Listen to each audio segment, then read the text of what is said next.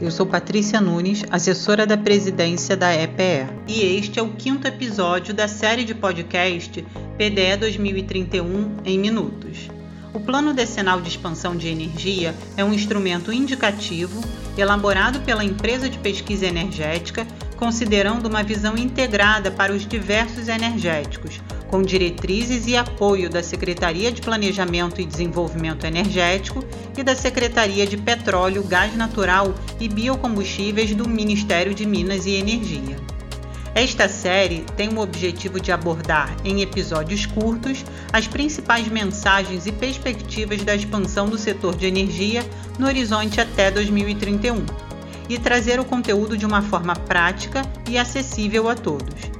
Neste episódio, vamos conversar com a Ana e a Cristiane, com uma visão geral da análise socioambiental da expansão energética planejada no PDE 2031. Desde já agradeço aos nossos ouvintes e começo pedindo para elas falarem sobre esses pontos. Obrigada, Patrícia. Primeiro, vamos falar sobre a relação entre mudança do clima e a expansão de energia, a partir de uma análise de contexto e do perfil das emissões de gases de efeito estufa da expansão. Depois, vamos trazer os principais desafios e oportunidades socioambientais, discutindo questões importantes e que podem representar riscos, bem como perspectivas inovadoras para a expansão. A Ana vai contextualizar as questões climáticas no PDE. Não é isso, Ana? Isso mesmo, Cris. As políticas e as discussões climáticas são determinantes para o planejamento energético. O Acordo de Paris é o principal tratado para reduzir as emissões e conter o aquecimento global. Para esse acordo, em março de 2022, o Brasil atualizou a sua NDC, que é a sua contribuição nacional determinada. O país se propôs a reduzir em 37% suas emissões em 2025 e 50% em 2030, até alcançar a emissão líquida zero em 2050. Tudo isso em relação às emissões de 2005. Então, Ana, considerando essa nova NDC, uma pergunta que as pessoas costumam fazer é: mas afinal, qual é a meta do setor energético brasileiro?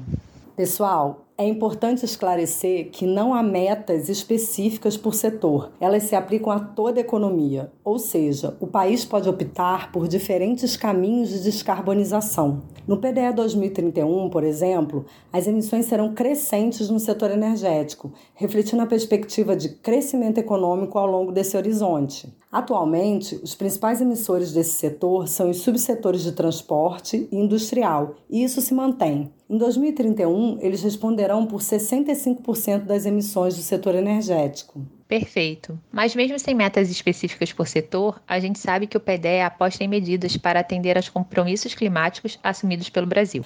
Isso mesmo. A principal estratégia apontada no PDE é garantir a matriz energética altamente renovável.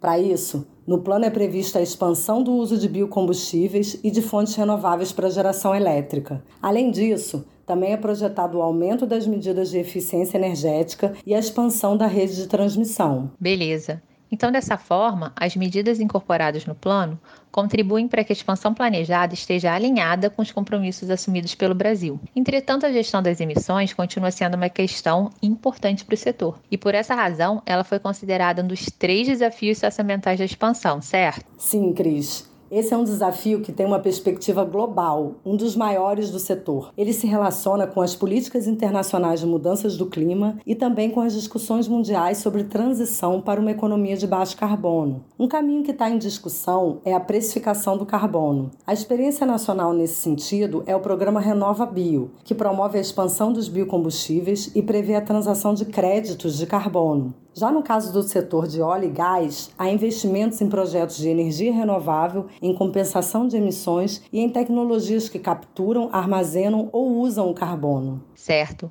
O que percebemos é que cada vez mais o setor direciona esforços para desenvolver soluções e tecnologias de baixo carbono, levando em conta a transição energética, e isso é reforçado no plano. Outro desafio socioambiental identificado foi o uso da água. Sabemos que conflitos pelo uso da água aumentam à medida que a demanda pelos diversos setores também aumenta. É verdade. A situação é mais difícil em regiões que já sofrem com pouca água e se agrava em períodos de seca, como aconteceu em 2021. Fato é que o setor energético é um importante usuário da água e precisa dela para gerar energia nas usinas hidrelétricas, por exemplo. Claro, Por isso que é cada vez mais importante o diálogo com os órgãos gestores de recursos hídricos e também as medidas de adaptação às mudanças climáticas.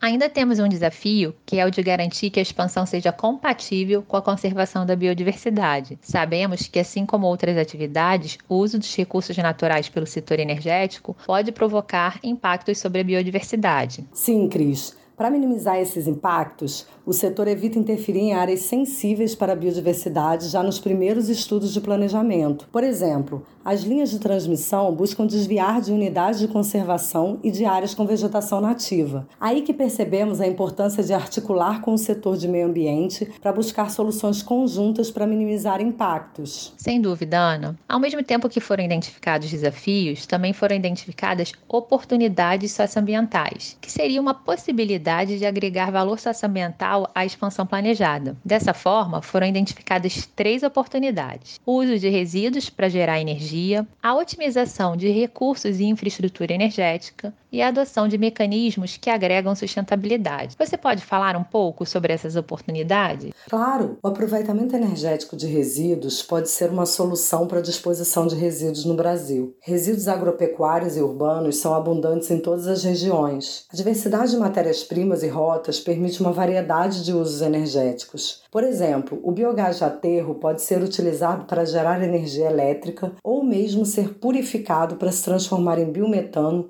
e ser usado como combustível veicular. Isso significa uma chance de substituir combustíveis fósseis, reduzir emissões e ainda aumentar a eficiência de processos. A segunda oportunidade é a otimização de recursos e de infraestrutura energética. Em outras palavras, isso significa que empreendimentos já existentes podem ser otimizados ou utilizados para outros fins. Exatamente, Cris. É um melhor uso do recurso. Além disso, também se minimizam impactos, pois você evita construir projetos em novos lugares. Dois bons exemplos de aproveitamento da infraestrutura existente é a modernização de usinas hidrelétricas e a implantação de projetos híbridos, como a geração de energia solar em parques eólicos existentes. Para finalizar, a terceira e última oportunidade se refere à possibilidade de investir em mecanismos que agregam sustentabilidade aos projetos energéticos. Como seriam esses mecanismos? Um desses mecanismos é chamado de pagamento por serviços ambientais, ou apenas PSA.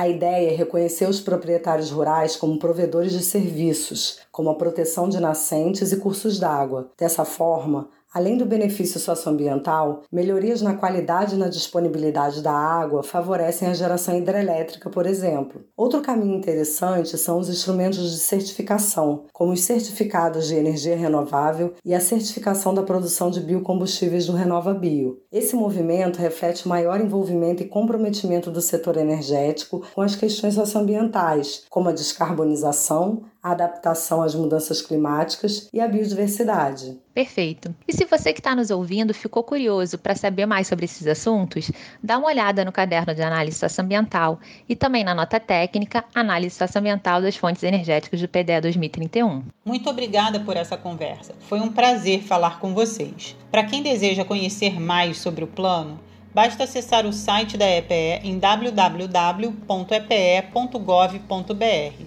Lá é só você clicar em Publicações, depois em Plano Decenal de Expansão de Energia e selecionar o PDE 2031. Espero que tenham gostado. Por aqui, a EPE continua trabalhando. Então, esperamos vocês no próximo episódio do PDE 2031 em minutos.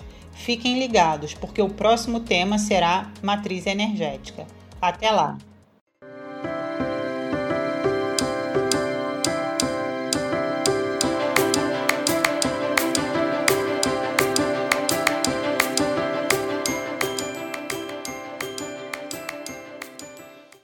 Apresentação e coordenação técnica: Patrícia Gonzalez, assessora da presidência. Convidadas: Ana Dantas Mendes e Cristiane Moutinho Coelho, ambas analistas de pesquisa energética da EPE. Coordenação: Maura Scherfan, assessora de comunicação. Edição: Luciana Alves, estagiária redatora da ASCOM.